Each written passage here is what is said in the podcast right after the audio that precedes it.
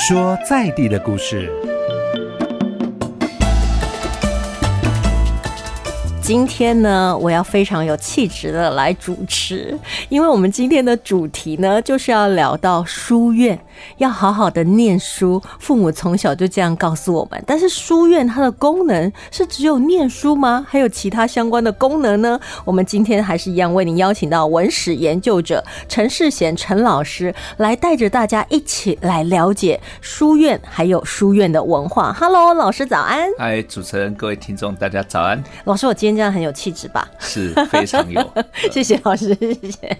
那老师，书院是我们想象中是学校的那种功能吗？呃，对，呃，早期是这样子哈。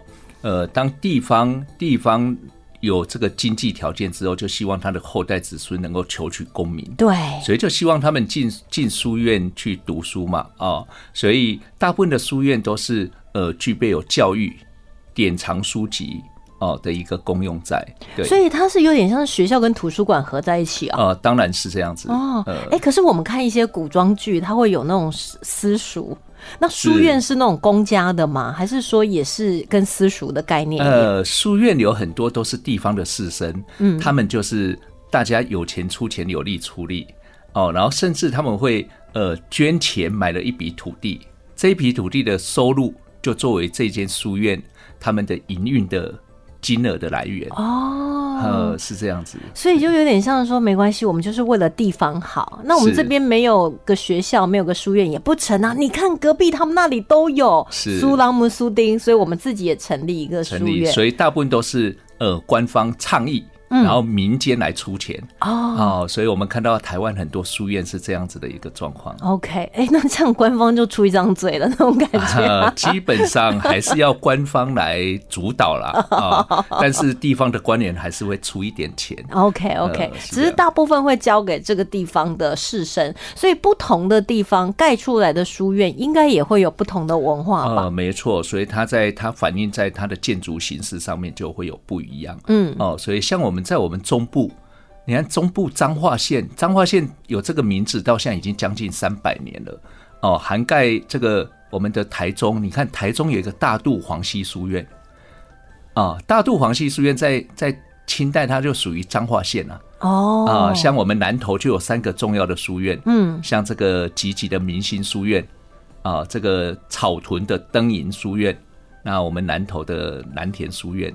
那彰化县本身，你看，像像我们还有一个国定古迹哦，和美的道东，嗯，哦，鹿港的文开，啊，那还有园林的新贤书院等等，哦，所以你我们看到这些书院那么密集，对，啊，我们就可以知道。我们彰化当时的发展的环境，所以其实现在我们归在台中市啊，或者是南投的，其实，在早期都是属于彰化彰化县，对不对？像之前我跟我朋友在那边聊到，就是像我们台中有一些土地，它的归属其实是属于彰化县政府，没错。然后我就会觉得很纳闷。因为我本身是屏东人嘛，我想说这个错综复杂的关系怎么这么奇怪？明明是在台中市啊，为什么这个土地的开发权跟所有权是在彰化县？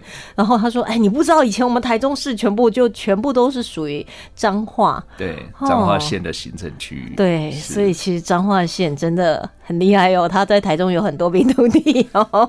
所以其实像他盖了这么多的书院呢，就像老师刚才讲的，在台中的大渡啊，或者是在彰化和美。啊，鹿港啊，以及说在南投这三间来讲的话，它各各有它的特色。那它的特色有什么不同呢？呃，是呃，就像有机会我们到书院哈，书院我们可以看到它里面拜的是这个，有的拜文昌帝君，对，有的拜朱熹。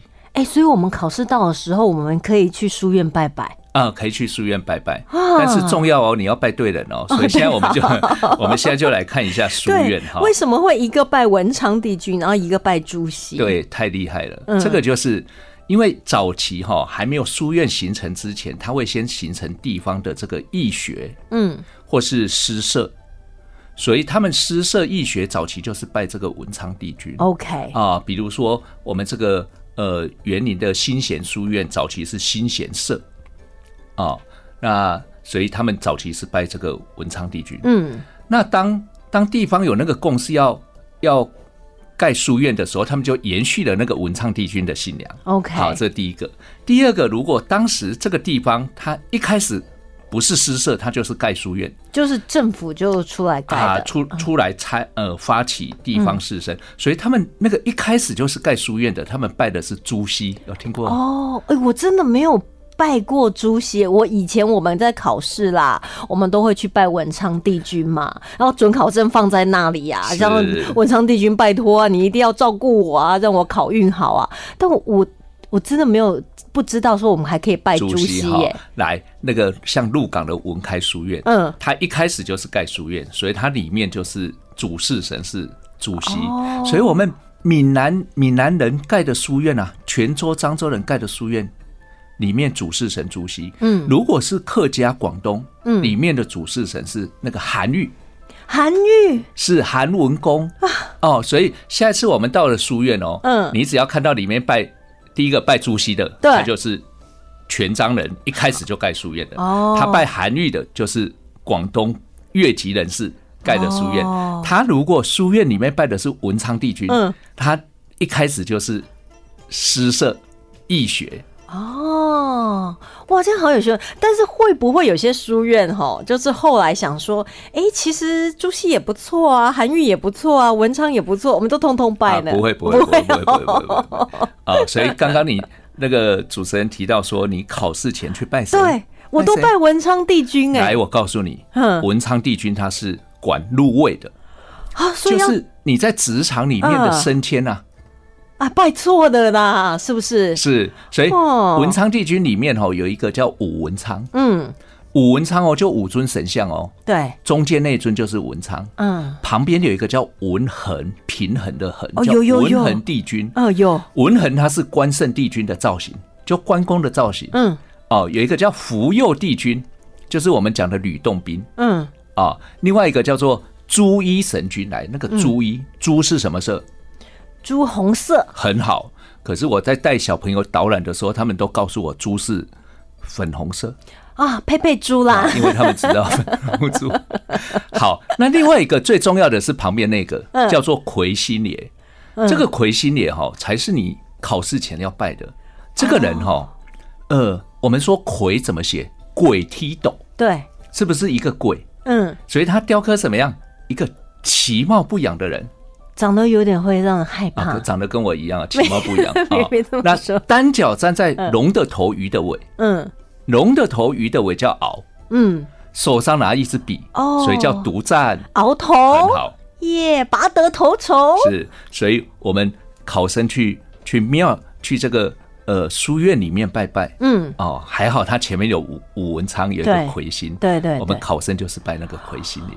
哦，所以虽然说我之前呃考试拜文昌好像有点拜错，可是我们通常去哈，就是全部都会拜，呃，是，所以也会拜到这个魁星爷。是是是，我我一直都觉得说，像因为老老老师刚才有讲到说文恒帝君他就是那个呃关关公，哎对对，所以他不是关公。啊，其实关关圣帝君他横跨儒释道。哦。哦，所以他在他的在这个书院里面，他就是、他的名称叫文衡帝君，嗯但是是同一个人，同一个人。因为我有时候去那个文昌庙，我就会想说，为什么关圣帝君也来这里凑热闹？就是我心里不知道，但是我们一样是很尊敬，就是还是会拜。哦，原来就是不同的名是，称是、那我们拉回来台中啊，嗯，哎、台中市有看到书院吗？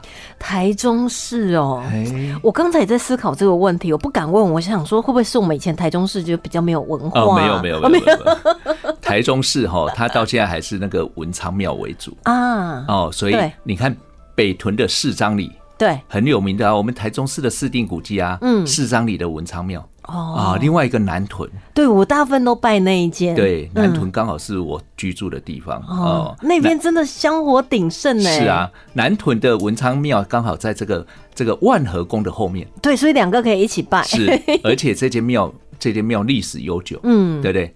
啊？所以这个这个南屯的文昌庙是非常有名的。对，甚至我姐他们小孩啊，或者我朋友小孩，他们要考试的时候，都会把那个准考证影印啊，说你拿去那边啊，一起拜一下。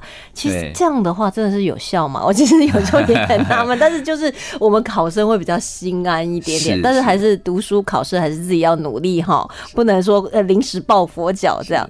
但是，所以我们台中比较不是书院，就是直接是以文昌庙文昌为主。庙为主，哦，对，但是这些文昌庙当时的势力背后的势力还是这个诗社，嗯，啊，这个这个文人的那些组织的啊、像文音社、文炳社对对。啊、这个这就是当时他们呃这些诗社去筹组的一个这个文昌池。嗯，所以其实就是可能不同的地方，它会有不同的那个文化。文化那那以书院来讲的话，除了说是学习的地方，还有一些保藏那些书籍的地方。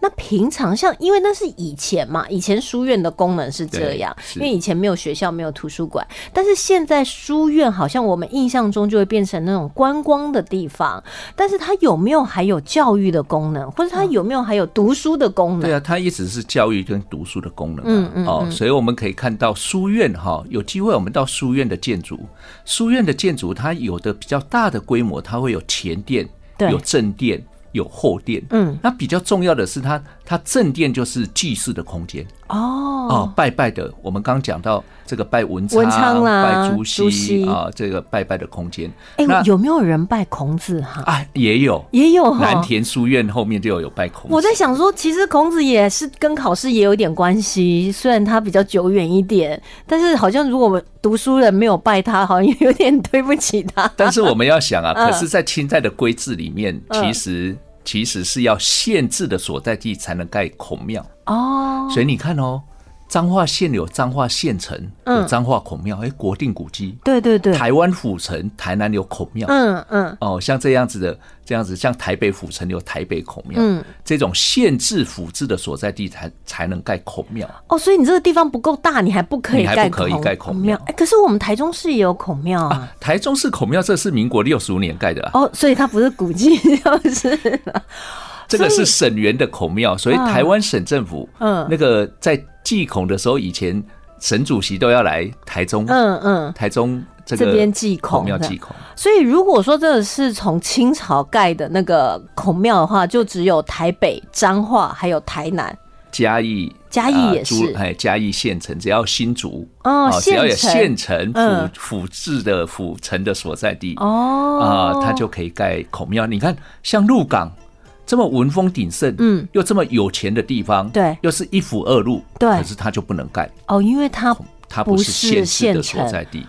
哦，所以盖孔庙也是要挑，就是他要看你的身份，你这个地方符不符合资格。后来我们看到书院里面有嗯拜这个孔子，都是后来在附加上的。当年不可以啦，哈，就现在现在自由了啦。就你想说，哎、如果你觉得，哎、我来一个孔子，所以我刚才才会想说，会不会现代我们想说，哎、我们多几个啊？这样的话，这样考试就可以有更多人来保佑你呀、对不对？你就不会说，哎呀，顾此失彼呀、我们就每个都一网打尽。不过现在目前来讲，书院它还是它当年是呃拜什么的，它是从私家的开始的，就是文昌嘛，哦，然后还有有的就是客家，然后广东的话就是韩韩愈。为什么要拜韩愈？对啊，你你我们就知道韩愈是唐朝人，对对对，然后朱熹是宋代的大家嘛。来，嗯你问这个问题太好了。嗯，好，为什么？因为韩愈被被唐朝的皇帝贬啊，对啊，贬到哪里？贬到潮州，今天的潮州。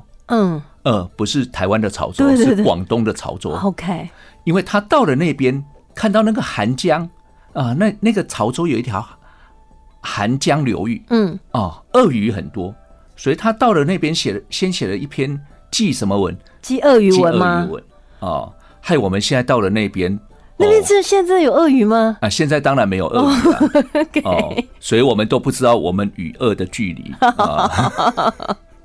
好，那么因为他有教育这个潮州，嗯，所以潮州越籍的人士来到了台湾，对哎，他们就把他们原本的那个对他的信仰也一并带过来、哦，啊。那你刚讲的朱熹，为什么泉州、漳州人盖的书院要拜朱熹？对啊，他对不对？难道他是那边人吗？因为朱熹的爸爸，嗯，朱熹的爸爸叫做朱爸爸，朱爸爸哈，谢谢。朱熹的爸爸叫朱松，松树的松。因为他到了泉州同安一带任官，所以朱熹就一并也来到了泉州。哦，他就留在泉州，然后新建泉州孔庙，嗯，然后有教于泉州。对啊，所以泉州、漳州的人士，他们盖的书院就以朱熹为主。所以虽然说韩愈跟朱熹他并不是当地人，但是可能都是因为任官的关系，或者说像朱熹的爸爸朱松，他到呃泉州那里去任官。那我到这里任官的话，我也开始造福。这个地方把文风啊、读书的风气带进来，所以等到他们这边的人呢移居到台湾来之后，也跟着把这个信仰就带来了哦。所以这样我们就会有一个比较通盘的了解哦。就你会了解到说，哎，文昌啦、韩愈啊，还有朱熹，甚至孔子，那你是会在什么样子的情况下才会看到这个地方去祭拜他呢？拜祀他？所以呢，这个真的是这各中像我们外行人就看门道，就想说，哦，这个是文昌帝君。啊，摆这个朱熹摆，但是其实今天老师一讲解之后啊，豁然开朗。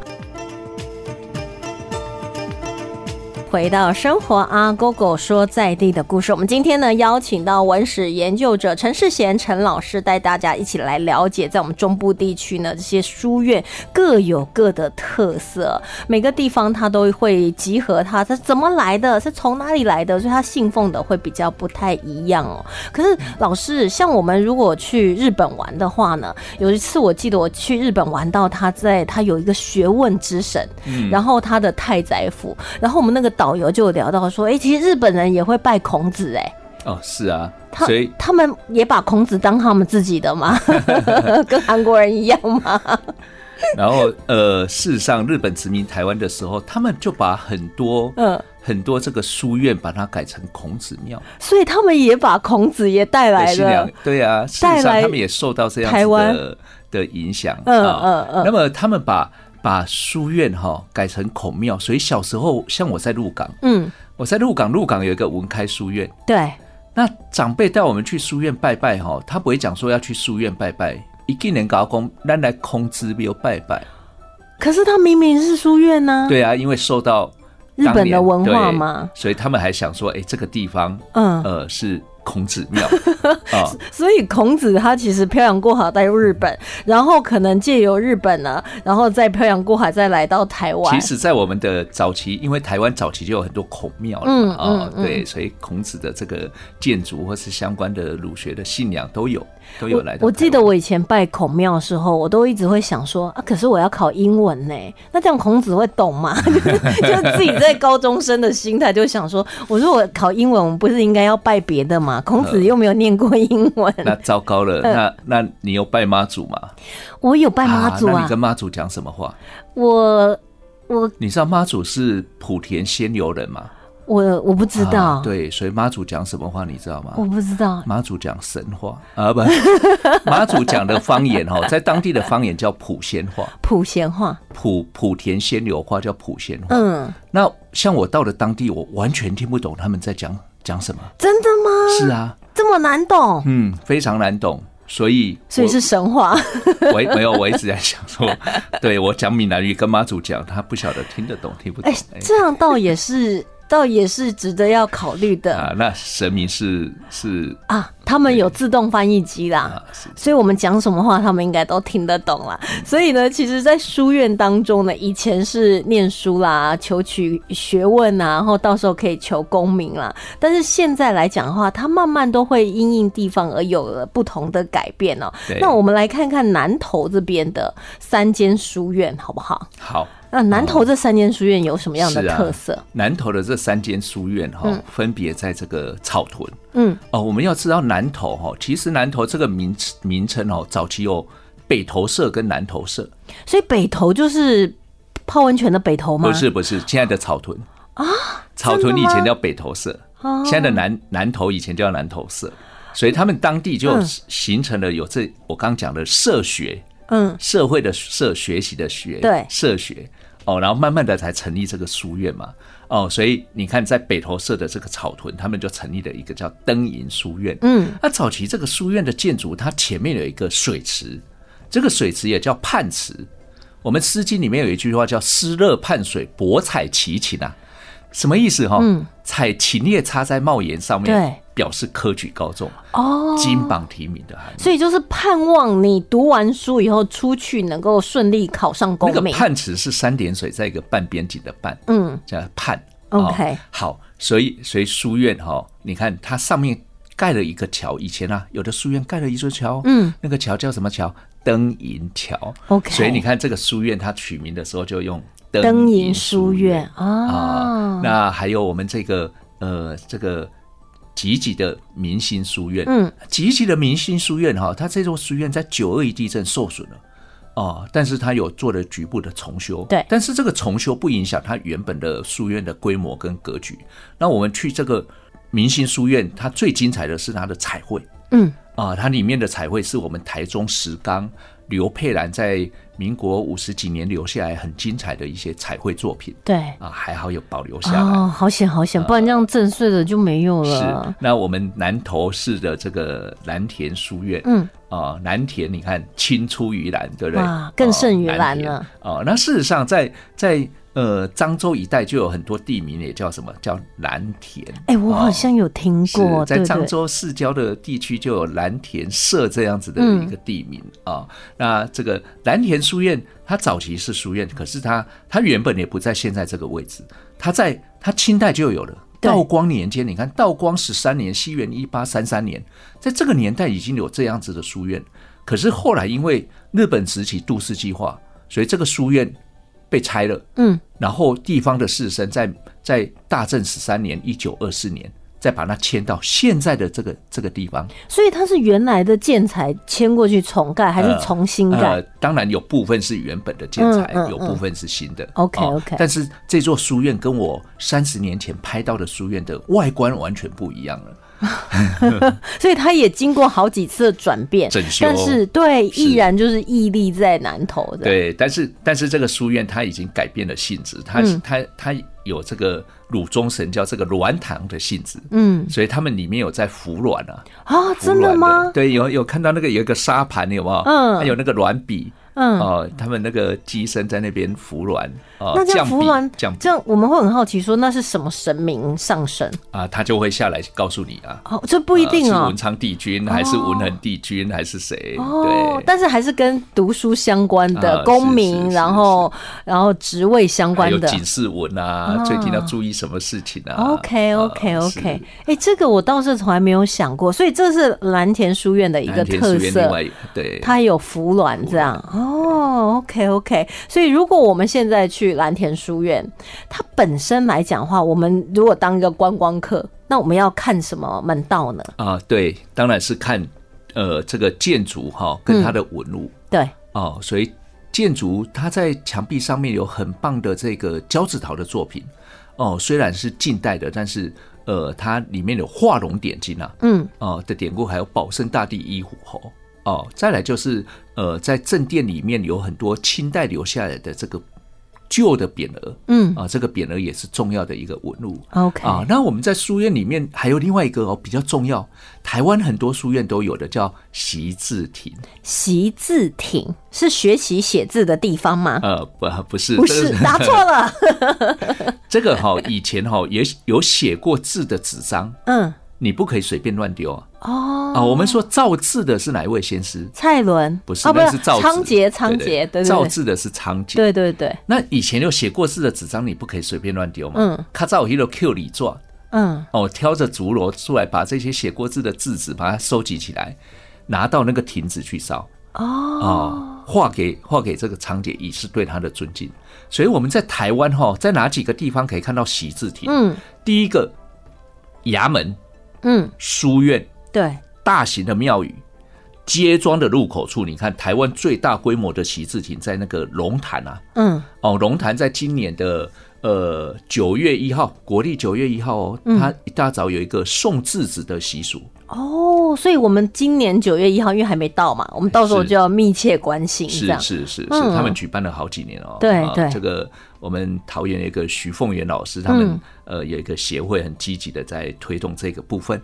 所以就是有点像是珍惜文字的那种概念，对没不是像我一开始想说是学习文字的地方，啊其实它是珍惜文字，因为文字是仓颉发明，那也因为有文字，我们就比较不会像是口耳相传，有些东西会会遗失掉。有文字留下来的话，它可以传承比较久，所以。所以他会在那边烧掉的文字是什么样子文字？就就有写过字的纸张都可以吗对，都可以。所以我们在在书院哈，嗯书院里面就你会看到有一个小小的亭子哦。对，那亭子如果他写习字亭或是圣基亭，它就不是让你烧金子的地方。OK，就就不能在那边乱烧，但是它也是会有一个像金炉的地方嘛。啊，是是，哦而且用砖砌的，那像如果说我自己这一张我写的字，我可以拿去烧吗？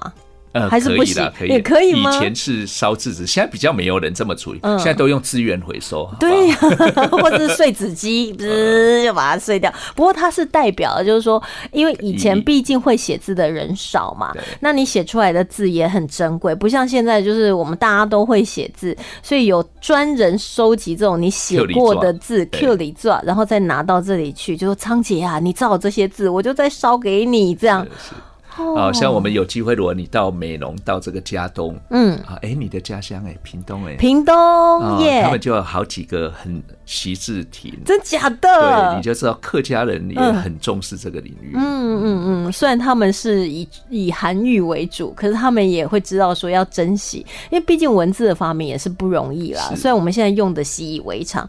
哦，所以我们在蓝田书院那里会有习字亭。有有习字亭，嗯。而且它的它的这个呃前程上面哈、掏经典啊，还留下很多很重要的碑文啊，所以这些碑文都是我们了解这个书院历史的脉络的来源。嗯，就会知道说它的过去，然后它是怎么样一路演变到现在。那蓝田书院，我们如果说我现在是高中生，我除了在这里啊、祭拜以外呢，希望能够考得好，我可不可以真的就在这边念书？啊，可以。现在很嗯多书院哈、它两旁的那个房舍，这个还设有这个让考生在那边呃自修读书的地方。闭关的那种感觉，非常非非常多的书院都有这样子的一个设置，哎对，所以你就可以到那个地方去去有冷气吹嗯呃，然后在那边好好的准备考试的东西。哎、这样的话，哎、如果是在书院，然后复习呀、然后念书啊，会感觉更有那种好像要好好念书的那种感觉哈。不要这边就把手机拿出来在那边玩手机，是只有学生才能进去，还是我们一般人也可以？一般人也可以。就有点像是那种图书馆哦，但是那边也还是有些书籍可以参阅嘛。呃，书籍参阅比较少，哦，大部分都是提供给这些考生去那边自修的空间。哦，所以有时候呢，就你们家如果今年有考生啊，或者是小朋友，你想说，哎呀，那就在家他就太多诱惑了，哎，不妨就带去书院，对不对？比较亲近一点，他也可以好好的念书，所以他还是有那种呃念书啊、读书教育的成分在内是。他但是那我又很好奇，书院本身会不会开一些课程呃，有一些会开读经班，啊？，对，那就要看书院的规模。嗯嗯呃，有的是比较有那个能力的，对。呃，他会跟地方来做一些结合。所以他们在读经班到底是读什么样子的经典？呃，就是就是我们古文吗？字经啊，哦，给小朋友的千字文啊，嗯。对，哇，这这都我们幼弟子规啊。我们幼稚园背过的，幼稚园背过的东西呢，可能那时候只是背诵。人人之初，对对对。对对对啊！那那时候那时候很会背啦，现在都忘了，快要差不多。但是你可能去学习它经文本身真正的含义哦。那不同的年纪可能会有不同的那个感触哦。那当然，在以蓝田书院来讲的话，其实在南投的就这三大书院：明星书院、还有灯影书院、还有蓝田书院。我们如果是这三大书院一日游，有办法吗？啊，有啊，当然有办法。嗯那我们要怎么样？比如说，我们从台中，呃，从这样南下过去的话，要从哪个书院开始踩点？呃比较近的是草屯，因为我们六十三号或是国道三号下来就是草屯。OK OK，、哦，所以草屯的灯影书院先去哈啊第一站先去，好对，而且它有停车场，而且还有那个池嘛，呃，就它前面还有一个个照壁，对。照壁啊，它词已经没有了，它有一个照壁，嗯嗯啊，那么有习字亭，呃，对，还相当不错，OK，、呃，是。那么再来就是南投对，哦，那进南投当然要吃南投意面。哎，怎么讲到这个？哎，老师讲到这个，我们那天讲到鹿港的一些好吃的，然后听众朋友还说，哎呀，来不及抄笔记，所以现在我们要讲南那个南投好吃的哦，要抄笔记了，没有？对，然后再来才进集体的明星书院哦，所以就是第一站是灯影书院，然后第二站明星书院，没有蓝田书院哈，然后再来去集集。然后明星书院还可以坐个积极小火车，还是可以享受一下当地的一些美食哦。所以其实书院来讲的话呢，从以前是念书的，好，然后可能后来现在呢，像哎，所以蓝田书院它如果那个服鸾问世是应该是有固定的时间吧？他们有固定的时间，对。那如果我们想要体验一下，就是说，因为我们通常想到那种服鸾问世都是什么呃，那个叫什么那个。呃，济公啊，三太子啊，对不对？那但是如果是文昌帝君，我是很想跟不一样的，对，不一样，感觉是什么时候呢？赶快抄笔记来。对，哎，这个要看一下他庙方的时间点哦，所以他可能会因应不同的时间，搞不好最近在考季啊，那平凡一点。最近大考都结束了，大家都很轻松了，那我们也要让文昌帝君放暑假，对不对？讲到这个书院哈，你都没有讲到我的家乡。鹿港文开书院，对你就要知道为什么叫文开？为什么？就因为他他当年哈道光十十十一年，嗯呃，他创办的时候，他是纪念台湾文化始祖啊。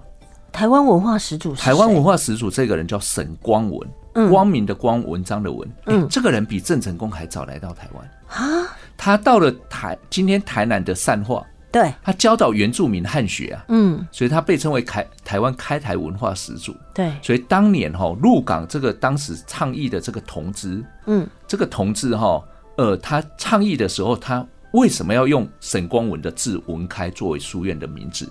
因为这两个人都是宁波人，哦，一个是四百年前的人，一个是两百年前的人。你想两百年前他要盖书院的时候，他想哇，两百年前，两百年前有一个沈光文，对不对？我的宁波的老乡，对不对？又是台湾文化始祖，所以他的字文开，啊，书院就有文开书院哦。啊，那鹿港有一个国小就叫做文开国小，是的，哦。终于答对了，哎，所以其实我们到文开书院的时候，你要感念说那是两百年前某一个人，他在感念他在两百多年前，所以等于是说因缘际会，四百多年前这个沈光文来到台湾，来到南投善化，他开始就是推台南善化啊，台南善化，然后呢，他开始推广汉学，然后慢慢的演变，然后到现在的文开书院。所以我们到鹿港的话呢，呃，我们复习一下美食好，因为听众。朋友强烈要求，就是水晶饺啊，面线糊，面线糊，还有三番三番锦卤面，锦卤面，还有两百元的鹅阿珍，好，然后但是也是要走一趟这个文开书院。那文开书院里面是祭拜的是哦，就拜主席。哦，就是拜主席，因为他是官设的嘛，对不对？就是官跟政府啦。政府那时候官方倡议，民间来出资，所以一开始，然后所以就是拜主席，然后就顺便拜一下主席，然后看看自己会不会更有小问一点点。今天呢也非常开心呢，能够再次请到我们的文史研究者陈世贤老师呢，跟我们聊一聊在中部地区的这些书院的文化啊。那老师下次一定还是要再来哦，我们还是有很多问题想要请教你哦。谢谢老师，谢谢。由文化部影视及流行音乐产业局补助直播。